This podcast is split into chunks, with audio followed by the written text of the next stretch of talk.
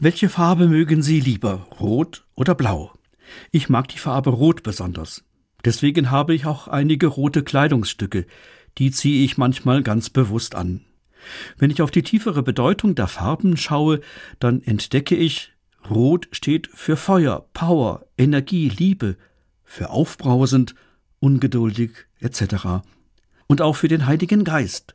So manches davon trifft auf mich zu. Deswegen mag ich die Farbe Rot vielleicht besonders.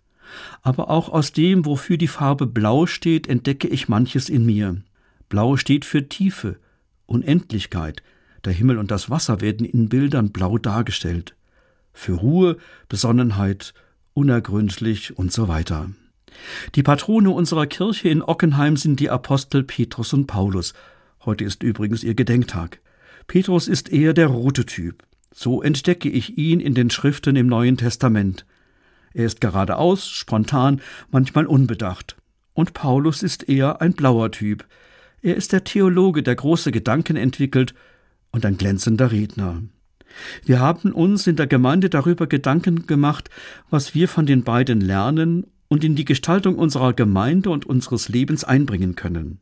Von Petrus können wir lernen, uns mutig einzubringen, sagen, was wir denken, uns mit innerer Kraft und Anteilnahme einbringen und mit Liebe einander begegnen. Von Paulus können wir lernen, dass wir nicht einfach drauf losmarschieren, sondern immer wieder überlegen, was treibt uns an?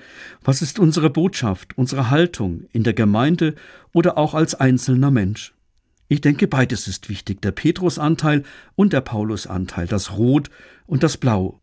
Wir sind nicht perfekt, wollen uns weiterentwickeln und lernen. Dabei können die beiden, Petrus und Paulus, uns immer wieder Anregungen geben und uns in Bewegung halten.